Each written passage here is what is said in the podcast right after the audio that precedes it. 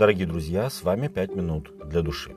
Я до сих пор не могу забыть, как в возрасте 16 лет, когда я только-только начинал ходить в церковь, мы с молодежью и нашим пастором поехали на электричке в другой город. Я уже точно не помню, каким образом, но мне удалось проехать без билета. И когда мы приехали, я с радостью сообщил пастору, как мне повезло прокатиться бесплатно. Его ответ меня обескуражил и в то же время словно гвоздь застрял в моей памяти. Он сказал, тебе не повезло, ты украл.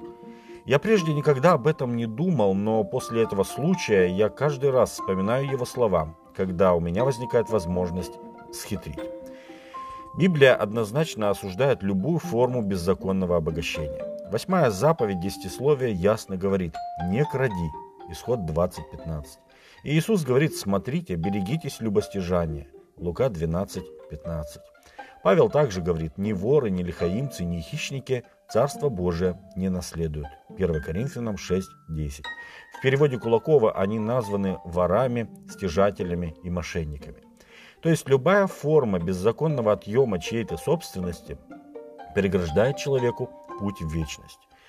На самом деле вопрос воровства очень широкий. С каждым годом в мире появляется все больше и больше различных криминальных схем вымогательства, мошенничества и получения незаконной выгоды. Если мы посмотрим в Уголовный кодекс России, то увидим, что экономическим преступлениям и преступлениям против собственности посвящено две главы с 47 статьями. Те, кто хоть раз становился жертвой воровства в любой форме, могут подтвердить, что это очень неприятно. Неприятно обнаружить, что украли твою машину или с банковского счета перевели непонятно куда деньги. Обидно быть ограбленным на улице или в своем собственном доме стать жертвой грабителей. Досадно автору, когда он видит, что его книгу выпустили под чужим именем. Прискорбно узнать, что услуга, которую тебе по дружбе оказали, оказалась в пять раз дороже обычного. Тяжело услышать от должника, что долг он возвращать не будет. Мне кажется, что корень всего этого тяжелого чувства, приходящего вместе с вором в нашу жизнь, лежит даже не в сожалении от потери. Ведь порой мы сами добровольно жертвуем нуждающимся, и это приносит нам даже удовлетворение. А в том, что кто-то извне вероломно вторгается в наше суверенное личное пространство и наносит нам ущерб.